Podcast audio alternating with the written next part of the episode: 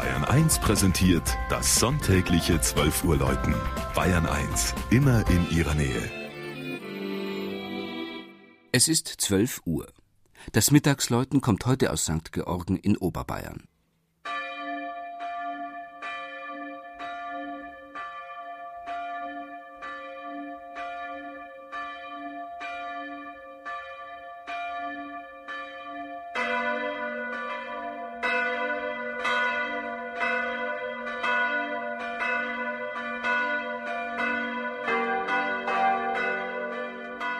Das Pfarrdorf St. Georgen, das mit seinen 3000 Einwohnern zu Traunreuth gehört, liegt etwa in der Mitte zwischen Traunstein und Trostberg in der malerischen Hügellandschaft des nördlichen Chiemgaus.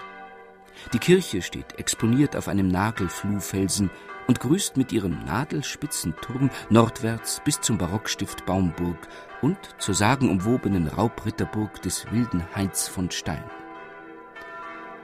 Die Geschichte des Ortes reicht weit zurück.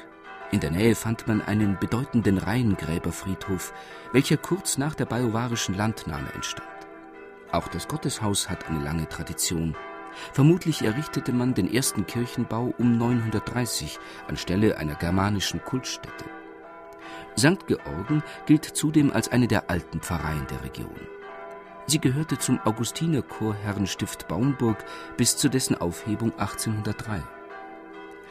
1807 wurde der Ort endgültig selbstständige Pfarrei, was man im letzten Jahr gebührend gefeiert hat.